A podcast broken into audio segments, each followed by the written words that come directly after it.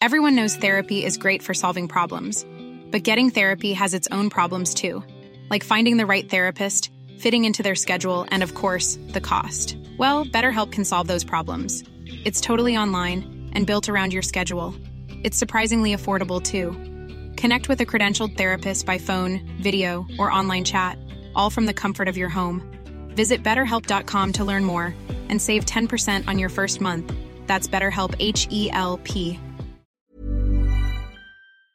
Avalancha de acusaciones contra Javier Milei de estar loco, de tener problemas mentales, después de que este concediera una entrevista a una televisión argentina en la que decía que oía voces cuando supuestamente el plató estaba en silencio y en la que gesticuló en varias ocasiones de manera muy extraña y llegó a estar al borde del llanto.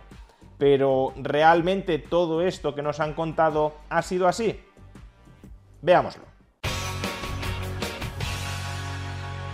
Hace unos días Javier Milei concedió una entrevista al periodista argentino Esteban Trebuch y a raíz de algunos extractos de esa entrevista se ha divulgado, se ha difundido, sobre todo a través de las redes sociales, la idea de que Javier Milei está loco, que Javier Milei en esa entrevista colapsó y que Javier Milei en esa entrevista decía que oía voces cuando no había voces en el plató.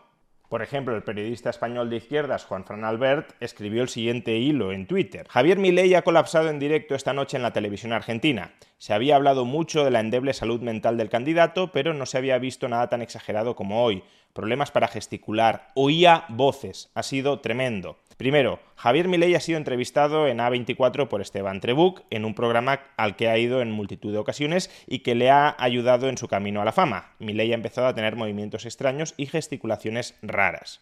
Aquí es cuando se le ve colapsar claramente, explica el meme que subió de su alianza, el león él mismo abrazado a un pato, Patricia Bullrich. Sobrevalora los likes como algo determinante, pero atentos a las gesticulaciones. Vamos a ver ese fragmento del vídeo. Frente al anuncio de Bullrich, yo posteé un meme. Sí. Sí.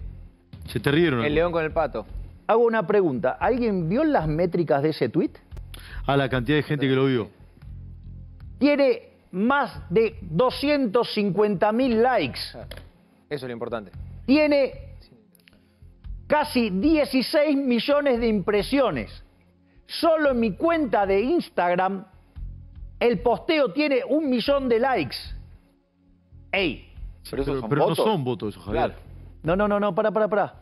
Lo que quiero decir es,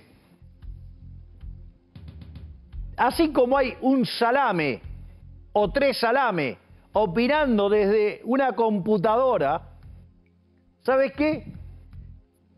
Mientras que eso miran a la señorita por internet, yo estoy en el medio de sus sábanas. Pero continuemos con el hilo, que ya aclaro que solo estoy utilizando a efectos ilustrativos como una de las muchas argumentaciones que han circulado por las redes sociales tratando de mostrar que a raíz de esta entrevista Javier Milei estaba loco. Milei empieza a señalar que lo está distrayendo un fuerte ruido. Dice que la gente detrás de él no ha parado de hablar y no le permite pensar. El presentador se encuentra algo atónito y es imposible escuchar algo desde fuera de la sala. Veamos el momento en el que Milei dice esto. ¿Cómo podemos pedir que termine el murmullo detrás de cámara? Bueno, chicos. Porque es muy difícil hablar con tanta gente hablando. eh, son temas muy delicados y veo que no cesan de hablar a pesar de mis cambios de tono para pedírselos de manera implícita. Chicos, por favor. Hay un. Bueno. Eh, digo, convengamos que estamos con un nivel de bullicio no convencional para temas tan complejos como los que estamos tratando y si yo me y si yo le erro, a mí me destrozan públicamente y nadie va a decir que atrás había un murmullo que me estaba matando. Mira, ah, Bueno, de- de- después fuera del aire te explico. No, yo entiendo lo que quieran, pero eh, veo gente desde que inicié que habla demasiado. Digamos, y es muy difícil temas tan complejos como murmullo en, en el oído. No son temas fáciles y además va la vida de 47 millones en esto. ¿Lo querés explicar de nuevo? No, digo, o sea, espero digo, que haya quedado bien explicado. A mí, a mí, Yo creo que hice un buen esfuerzo a pesar del ruido. a mí, a mí me quedó claro.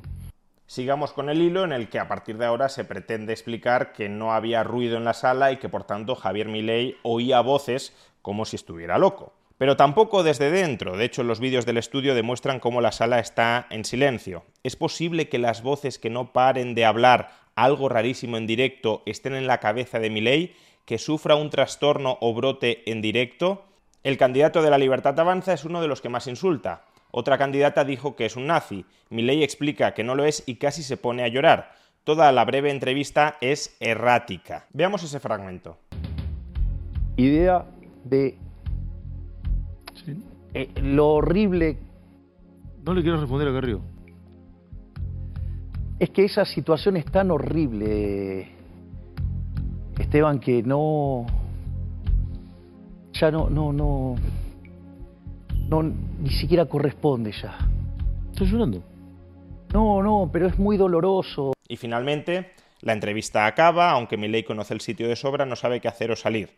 Le tienen que acompañar a la salida y reprende a un ayudante por, según él, no parar de hablar. Veamos también ese fragmento. Ahí te, ahí, ahí, ahí te van a decir eh, cómo, cómo- cómo hay que hacer, eh, Javier, para salir. Ahí te van a, ahí te van a decir. Ana te va, Ana te va a acompañar. ¿Está? Ana te va a acompañar. Ahí está. Ahí está. Gracias, gracias, No. Javier. Gracias. Sí. 12 el debate presidencial, Bien, perdón, eh, domingo 12. Vamos, vamos, vamos a pelotear. En el medio De entrada he de aclarar que no conozco personalmente a Javier Milei. Solo he coincidido físicamente una vez con él y apenas durante unos minutos.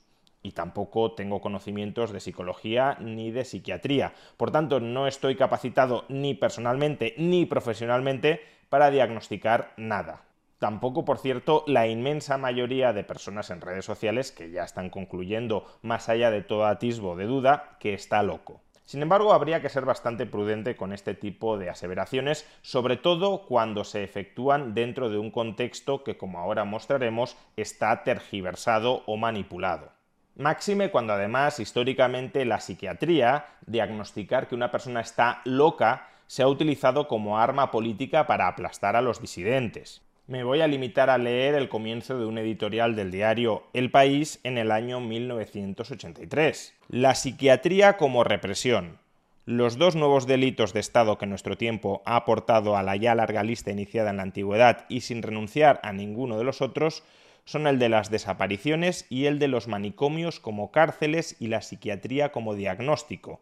Parece que este último es casi una exclusiva o una institucionalización en la Unión Soviética y Amnistía Internacional, que viene denunciándolo desde hace 10 años, acaba de emitir un informe según el cual tiene constancia de 313 casos de internamientos políticos en manicomios, aunque probablemente el número real sea mucho más elevado.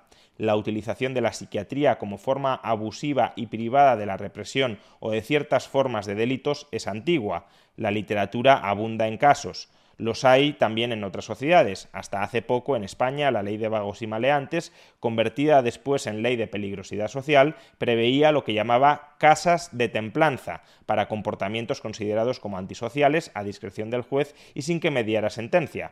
Las casas de templanza finalmente no existían, sino que eran prisiones más o menos especializadas donde supuestos psicólogos y algunos sacerdotes creían que realizaban un trabajo de reinserción. El desarrollo de las leyes y la insistencia de una psiquiatría humanista abierta han mitigado estas situaciones, aunque pueda haber supervivencias. La Unión Soviética no solo sigue practicando esa antigua corrupción, sino que la convierte en una forma de delito de Estado. Algunos de sus altos funcionarios han definido el tema cuando se han visto forzados a tocarlo, con una mezcla de ingenuidad y de cinismo, puesto que la sociedad soviética es perfecta, aquel que la combate no se adapta a ella tiene que estar necesariamente loco, salvo que se le encuentren pruebas o se le fabriquen de algo peor conspiración organizada, servicio a una potencia extranjera, delincuencia común. Desde los tiempos de las grandes purgas y de los juicios de Moscú, desde la desestalinización en el vigésimo Congreso, la URSS ha hecho un gran esfuerzo para hacer desaparecer el delito político de sus represiones. Lo ha disfrazado con otros nombres. Ya no hay desviacionistas, derechistas ni izquierdistas, revisionistas o cualquiera de los otros nombres con los que se pretendía disfrazar la autodefensa que ejercía el poder único de quienes pensaban de otra manera aún dentro del marxismo-leninismo. Ahora hay agentes del extranjero, espías a sueldo, conspiradores o, cuando no pueden ser otra cosa, locos. No son jueces quienes tienen que dictar sentencia, ni hay juicios públicos que pudieran atraer la atención molesta de Occidente y de sus propias poblaciones. Son psiquiatras, diagnósticos y casas de salud quienes se encargan de la represión. Vamos, que la acusación de que tu rival político está loco es algo bastante frecuente y bastante manido. En España, por ejemplo, lo hemos experimentado con el caso de Isabel Díaz Ayuso, a la que se calificaba como IDA. IDA son las siglas de Isabel Díaz Ayuso, pero se utilizó este acrónimo con tono despectivo para sugerir que la presidenta de la Comunidad de Madrid estaba loca.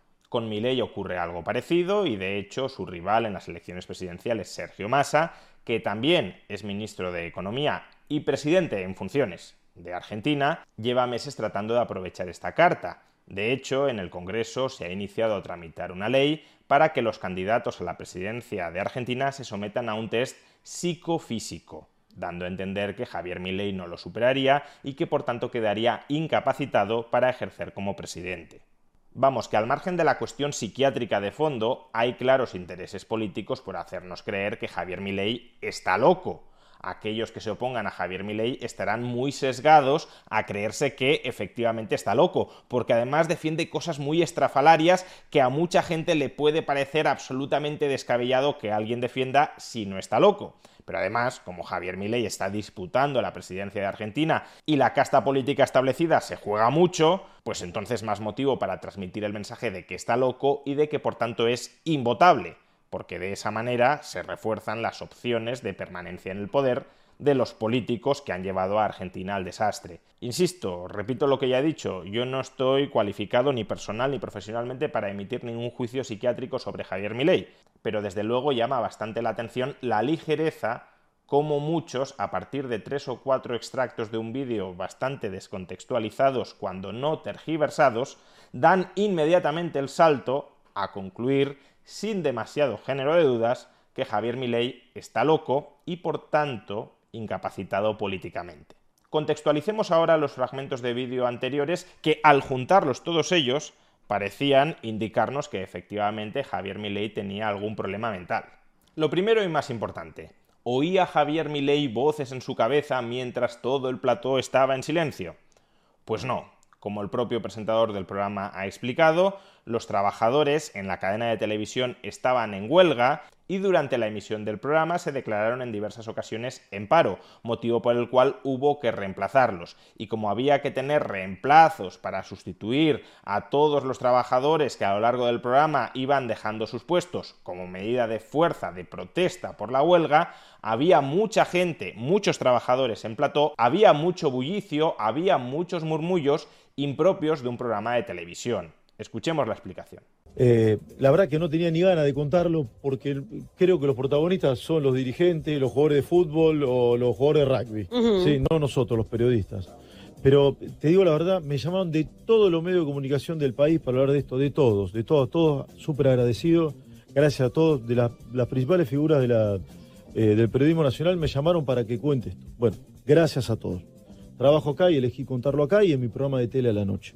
¿Está bien? La verdad que no creía que, ni que fuese necesario contarlo, pero bueno, lo voy a hacer. A ver, primero, Javier Milei fue ayer a nuestro programa tal cual estaba previsto, como va en reiteradas ocasiones. Primer título, había ruido, ruido, es cierto, había ruido, había un murmullo por encima de la lógica televisiva, digamos, o un bullicio impropio para un programa de tele. ¿Está bien? Es decir, es cierto, Milei tiene razón en el ruido porque desconcentra más. Por lo tanto, lo hice ayer al aire, lo digo también, lo digo también ahora, es una persona que además respeto muchísimo, ¿sí? Eh, yo no generé el ruido, por supuesto, pero pido disculpas, sí, porque soy la cara del programa. ¿Está bien? Siempre los programas tratan de hacerse en silencio. ¿Por qué hay ruido? Y acá va la explicación. Y esto me parece interesante. Desde el día miércoles hay una medida de fuerza de los trabajadores del Sindicato Argentino de Televisión, SAT o SATSAI, que genera eh, mm, paros sorpresivos. Entonces, en un momento, el camarógrafo, los camarógrafos, dejan su puesto de labor para comenzar la medida de fuerza. Respetable, legal, 10 puntos. Yo todo esto lo conté incluso en el programa del miércoles, el jueves. No, ayer fue jueves. En el programa del miércoles conté todo al aire porque se veían desprolijidades y lo conté al aire. Hay una medida de fuerza, pasa esto y esto y esto. Las medidas de fuerza es en toda la televisión no es solamente en, nuestra casa. ¿Está bien? Entonces, el estudio había más gente de la habitual. ¿Por qué había más gente de la habitual? Porque si un camarógrafo se va, alguien lo reemplaza. Entonces hay personal jerárquico, como pasa en todas las empresas. Todo ese personal jerárquico estaba tratando, eh, tratando de acompañar para que todo salga bien, precisamente, coordinando y para que la entrevista y la locución de Javier Milei o de Leandro Santoro, que había el día anterior, pueda salir eh, perfecta. Hay tanta gente que había bullicio, es cierto. Eh, lo que tuiteó anoche o, esta, o hoy temprano una colaboradora de Milei que estaba en el estudio es perfectamente lo que pasó. Eh, así que lo, lo- lo que dice este- esta mujer, una colaboradora de Milei, entiendo que Milei hizo un retweet de eso, es lo que pasó. Sucedió eso, es cierto. Ah, les voy a otra cosa que me parece interesante que contarme, me, me había olvidado. Nosotros, como bien saben, tenemos una cucaracha. En la cucaracha te habla el productor ejecutivo. Ayer yo tuve dos productores ejecutivos distintos, producto también por la medida de fuerza. Yo no recuerdo cuál de los dos, pero cuando Milei dice eso, el productor ejecutivo me dice, eh, eh, Esteban, tiene razón, pedile disculpas. Y yo le, le- le pido disculpas. No, no quise contar cuál era el tema al aire en ese momento porque pensé que no me iba a ir de entrevista. Y además yo le había explicado una charla privada también el tema. ¿Está bien? Entonces no quería seguir abundando. Después, hoy vi el corte y digo, che, podría haberlo contado ahí, así no había un montón de suspicacia. Pero también era cierto que se, se hubiese seguido hablando de eso y para mí lo interesante era seguir con la entrevista. De hecho, le dije, Javier, ¿querés volver a contarlo? Yo lo entendí, pero ¿querés volver a contarlo? Bueno, es, de- es decir, el productor ejecutivo que estaba en ese momento hablando por la cucaracha también se dio cuenta de la, de, de- de- de- de- de la, de la situación. De hecho, al día siguiente, el presentador llegó a pedirle disculpas públicas a Javier Milei por el elevado nivel de ruido que había en el programa. Yo ayer al aire, yo no sé si lo hice, pero lo voy a hacer. La verdad que hablo tanto, a veces me pierdo. Yo no sé si como cara visible del programa le pedí disculpas a Milei. Se las pido ahora. ¿sí? Pues yo soy la cara visible del programa. ¿sí? Y le pido disculpas porque el ruido era impropio en un programa de televisión. Así que, Javier, Milei, te pido, te pido, te pido, te pido disculpas. ¿sí? Porque la verdad no, no, no, no corresponde que haya, que haya ruido. ¿Por qué hubo ruido? Lo expliqué. Bien, una vez aclarado el asunto, desde luego más problemático, si Javier Milei oía voces en su cabeza o no, nos quedan otros dos asuntos que también tienen su enjundia. Por un lado, la desorientación de Javier Milei en un plató al que ha acudido en muchas ocasiones, y por otro, las gesticulaciones que en algunos momentos de la entrevista realizó. En cuanto a lo primero, la desorientación, lo que voy a decir es una pura conjetura, no lo sé, pero si los trabajadores estaban en huelga, había precisamente por la huelga muchos más trabajadores de lo habitual y el programa no se organizaba con normalidad, tampoco sería tan sorprendente que la ruta de salida, el camino a seguir para abandonar el plató, no fuera el habitual, no fuera el de siempre. Como digo, esto es una pura conjetura, no conozco ese plato de televisión, pero sí he estado en muchos otros platos de televisión y muchos de ellos tienen salidas muy estrechas. De modo que si hay muchos más trabajadores copando los espacios, no digamos ya si hubiese piquetes informativos, no sería nada extraño que la ruta para abandonar el programa no fuera la de siempre, la habitual o no estuviera clara. Pero ya digo, no lo sé. Ahora bien, si las circunstancias del programa eran extraordinarias, tampoco debería ser tan sorprendente que las pautas que se suelen seguir en ese programa, por ejemplo, para abandonarlo, tampoco sean las ordinarias. En cualquier caso, lo que sí es incuestionable es que Javier Milei estaba muy cansado a la hora de realizar esa entrevista.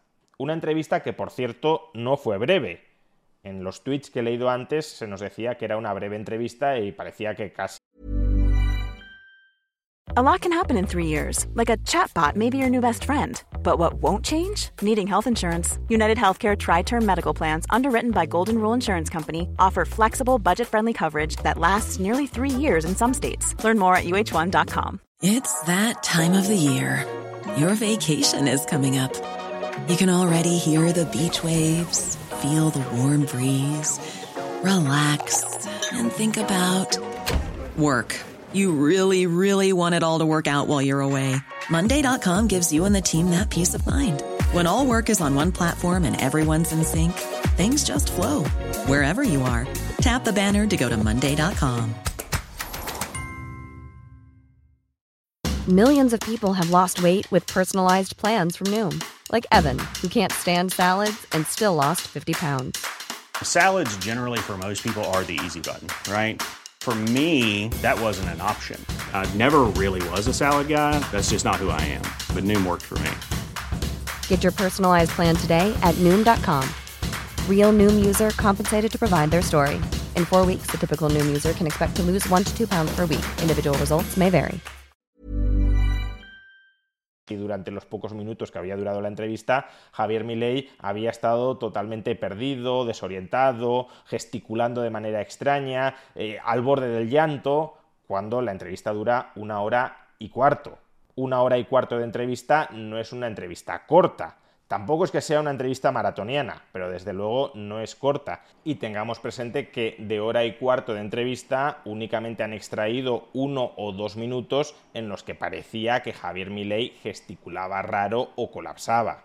Mi sensación, aunque de nuevo esto es una conjetura, es que Javier Milei estaba cansadísimo cuando realizó esa entrevista, a la que por cierto llegó tarde. Pero pese a estar cansadísimo, Javier Milei intentó mantener su tono entusiasta al borde del histrionismo que suele caracterizarlo. Y claro, intentar aparentar que tienes mucha energía cuando estás agotado física y mentalmente, pues suele ser un combo que no sale bien. ¿Existen razones para que Javier Milei esté agotado física y mentalmente? Muchísimas. Recordemos que la campaña de la primera vuelta de las elecciones presidenciales de Argentina acaba de terminar fue el domingo pasado, pero es que a lo largo de esta última semana no es que Javier Milei haya estado relajado. Durante esta última semana se ha reconfigurado el tablero político argentino. Al día siguiente de la primera vuelta de las elecciones presidenciales, Milei cenó con Mauricio Macri y con Patricia Bullrich, la candidata que quedó en tercer lugar en esta primera vuelta, y llegaron al acuerdo de que tanto Bullrich como Macri apoyarían a Javier Milei en la segunda vuelta. Esto ha colocado a la coalición de Patricia Bullrich, Juntos por el Cambio, al borde del colapso, al borde de la fractura. Dentro de Juntos por el Cambio conviven los radicales, más típicamente socialdemócratas, y el PRO, más liberal conservador, en muchos casos más conservador que liberal, pero más cercano a las posiciones de Javier Milei. Los radicales se han opuesto totalmente a que Macri y Bullrich apoyen a Milei han llegado a insultar a Mauricio Macri y han amenazado con romper la coalición. Y todo esto se ha vivido durante los últimos días y en gran medida lo ha orquestado Javier Milei. No solo Javier Milei, también Mauricio Macri, pero también Javier Milei. Con lo cual, después de haber terminado una intensísima primera vuelta presidencial, digámoslo así, Javier Milei da un golpe de Estado dentro de la derecha argentina para recolocar el tablero político. Todo ello mientras sigue concediendo diariamente entrevistas, mientras responde a críticas y acusaciones de lo más variopintas posibles y mientras tiene todo el aparato institucional del kirchnerismo en su contra. Pues evidentemente una persona se termina agotando y termina consumiendo sus energías. Y si no eres consciente de dónde poner los límites de tu estado físico y mental, es decir, si necesitas dormir y descansar en lugar de aparentar que sigues teniendo muchísima energía, pues pueden pasar algunos de los momentos que hemos visto antes. Sin embargo, incluso esos momentos, una vez los colocamos en un espacio de tiempo más amplio, cuando no solamente extractamos los segundos en los que Javier Milei parece hacer gestos más extraños, una vez los incluimos dentro de la exposición más amplia que está haciendo Javier Milei, tampoco resultan tan extraños como a primera vista podrían resultar cuando solamente vemos esos fragmentos. Por ejemplo, coloquemos el primero de los fragmentos con algunos minutos antes y después. Una de las cosas que yo señalé en el discurso fue hacer qué cosa? Tabula rasa. Borrón y conta nueva. Barajar y dar de vuelta. Punto y aparte, damos vuelta a la página. ¿Sí? De hecho, yo lo venía afirmando, todos aquellos que quieran abrazar la silla de la libertad son bienvenidos. Eso es cierto. Y eso yo lo vine diciendo sistemáticamente. Porque además yo no soy quien para condicionar quién puede cambiar o no. Ahora, dicho esto, que me parece que es el paraguas correcto, ahora lo vamos a poner más violento, por decirlo de alguna manera que es llevarlo al pragmatismo. La, cosa es esta. Frente a haber hecho la mejor elección que hizo las ideas de la libertad, el cambio hacia, hacia la libertad, que es más del 50% de los argentinos que quieren abrazar la idea de la libertad. ¿Qué hacemos? ¿Me radicalizo en mi posición me peleo con todo el mundo, me dedico a exacerbar mis diferencias con los parecidos y le entrego el país a los kirchneristas para que terminen haciendo de esto Venezuela. Para mí eso es una posición que solamente la puede hacer un salame detrás de un escritorio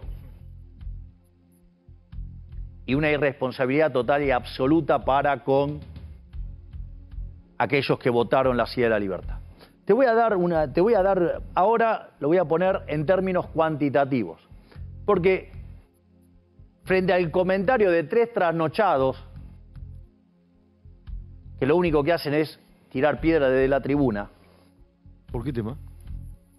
En general, en todos. Ah. Una de las cosas, ¿sabes? Una de las cosas que yo descubrí que cuando vos vas a ver un partido de Argentina es muy lindo el partido. La tribuna es muy linda, los cánticos son muy lindos, el colorido es muy lindo. Pero vos ponés la pelota en el medio y la Sí, gente sí, se pone a cantar y no, la pelota no se mueve. Es decir, la pelota la, la mueve Messi. En los goles lo hace Messi. ¿Me comprendés lo que te digo? Lo tengo claro. Es decir, y aquellos que le tiran piedra a lo propio, menos hacen todavía, ¿eh? porque encima favorecen a, a los enemigos. Sí, ¿y Burrich no te metió ruido interno, Javier? No. No te- Pero ahora, ahora, ahora vamos a la cuestión cuantitativa. Frente al anuncio de Bullrich, yo posteé un meme. Sí, Sí. se te rieron. El algo. león con el pato. Hago una pregunta. ¿Alguien vio las métricas de ese tweet? A la cantidad de gente que lo vio. Tiene más de 250 mil likes. Eso es lo importante. Tiene casi 16 millones de impresiones. Solo en mi cuenta de Instagram, el posteo tiene un millón de likes. ¡Ey! Pero esos Pero, son pero no votos. son votos, eso, Javier. Claro. No, no, no, no, para, para, para. Lo que quiero decir es, así como hay un salame o tres salame opinando desde una computadora, ¿sabes qué? Mientras que eso miran a la señorita por internet, yo estoy en el medio de sus sábanas. No se entendió. No, no se entendió. Te, te, te aco- se va a enojar Fátima, pero te acostás con los con lo dirige, con la No, mujer sí, de- de- de- probablemente, digamos, dada la, la belleza extraordinaria de mi novia y mi amadísima Fátima Flores, además es una de las mujeres más deseadas de la, de la Argentina, porque es superlativamente hermosa. Es decir, a veces yo me pregunto, ¿no se habrá equivocado? Porque digo, ¿Vos le hablas así de economía a ella? Sí. No, nosotros no hablamos de trabajo cuando estamos juntos.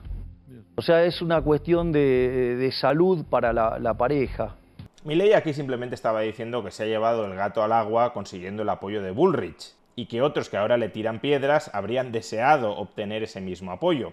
Lo que pasa que lo dice utilizando una expresión bastante, digámoslo así, vulgar y probablemente por eso estuvo especialmente lento, gesticulando a la hora de soltar lo que soltó. No sabía si soltar la barbaridad o callársela. Pero en cualquier caso, en el conjunto de este extracto se ve al Javier Milei de siempre, que nos podrá gustar más o menos, pero el de siempre, y lo único quizá con un tono más bajo y más cansado, pero poco más. Vayamos ahora al otro extracto, aquel en el que casi se pone a llorar cuando lo comparan con un nazi. Ahora, ¿qué es lo que proponemos nosotros? Nosotros proponemos para salir de esto una solución liberal. La solución liberal son las que nosotros, para este gobierno, son las que llamamos la reforma de primera generación. La reforma de primera generación tiene cuatro pilares. Hay un pilar que es la reforma del Estado.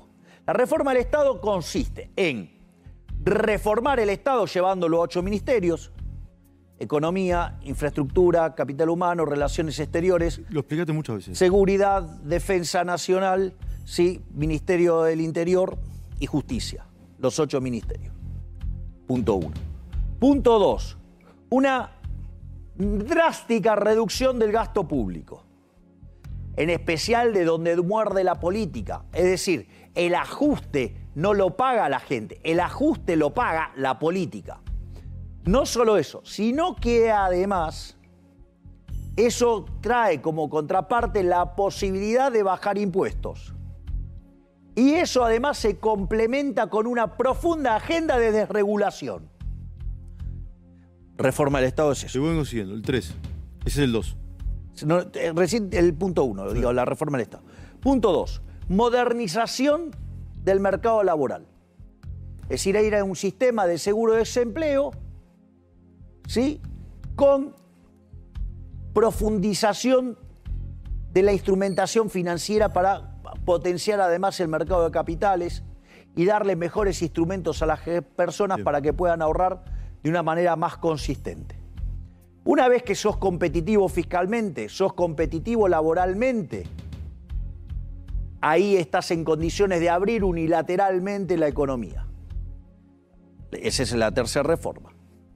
En paralelo a todo esto va la reforma monetaria, que tiene como destino final eliminar el Banco Central y que como vos muy bien decís, es competencia de monedas. Cuando vos tomás... Sigue en pie esto, Javier. Absolutamente, yo no me moví un ápice de No te moviste nada de esto. Exacto. En el 90% de las cosas yo estoy de acuerdo con la agenda. Pero vam- vamos a suponer que viene Macri, el ingeniero Macri, el Sí. presidente Macri, como le digo. Dice, che, mira, Javier, esto no va a pasar por el Congreso. No vamos a ningún lado con esto. ¿Sos flexible y lo cambiás o no? A ver, hay cosas que puede ser que tengamos diferencias y esas cosas, digo, primero una de las cosas que se aclaró desde mi punto de vista es que hay muchas cosas que estaban operadas, malinterpretadas, ensuciadas y que había propuestas que eran disparatadas que nunca se hicieron. Venta de órganos. Por ejemplo, venta de niños. O sea, armas libres, o sea, todo un conjunto. Parece una boludez, pero te voy a preguntar, ¿vas a vender órganos? No. ¿Vas a vender niños? No. ¿La gente va a salir armada a la calle? No. ¿Te gustó lo que dijo Carrió? Eh, no sé no, qué- sé, que no te, sé que no te gustó. te- Va, no sé, ¿escuchaste lo que dijo? Eh, no, lo que pasa es que esa señora eh, en sus ataques de verborragia dice unos disparates. Otra vez volvió. Comparó con Hitler. Lo volvió a hacer.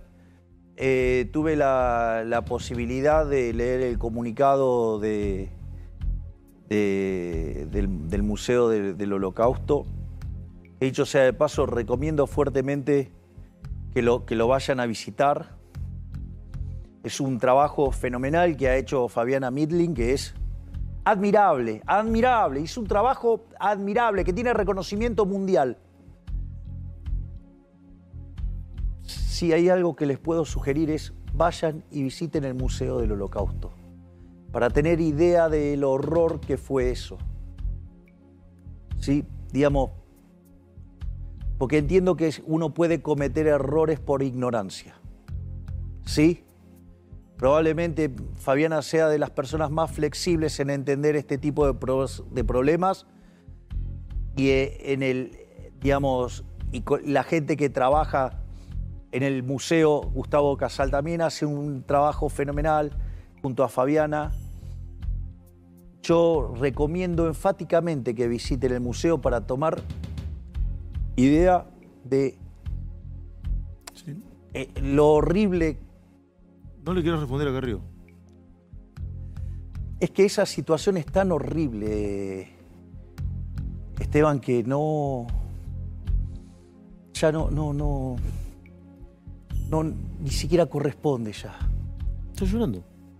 No, no, pero es muy doloroso, digamos. Eh, cuando vos.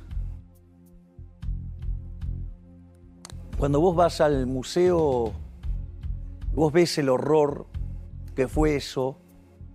No. Viste, no, no, no. Yo, yo sé que vos no puedo interpretar esto, ¿no? pero estás interpelado. ¿Por qué crees que Carrió te dice eso? Y otras personas también te lo han dicho. Bueno, debo estar equivocado en algo que hago. ¿Y en qué? No lo sé, pero deberé eh, tratar de entender por qué me acusan de algo tan aberrante. Como ser nazi. ¿Y se te ocurrió denunciarla a Carrió o no? De hecho, estoy en juicio con Carrillo. Ah, estás en juicio. Con lo cual vuelve a agregar un elemento más en, eh, en esa, en esa faceta. Pero si hay tanta gente que me hace esa acusación, probablemente debe, debe haber algo que yo también me tengo que estar equivocando, porque si no, ¿Te jode que alguno te haya dicho autoritario, por ejemplo? no? yo no creo ser autoritario, pero de vuelta, es una opinión. De nuevo, en este fragmento vemos al Javier Milei de toda la vida. Solo sucede que en un determinado momento se emociona cuando recuerda, cuando rememora los horrores del Museo del Holocausto. Ya está. Ahora bien, esa emoción emerge en medio de la respuesta a una pregunta sobre si le parecía bien que una personalidad de Juntos por el Cambio, del partido, de la coalición de la que forma parte Bullrich, que le acaba de dar el apoyo, si le parece bien que una de las dirigentes de Juntos por el Cambio, Lisa Carrió, lo compare reiteradamente con Hitler.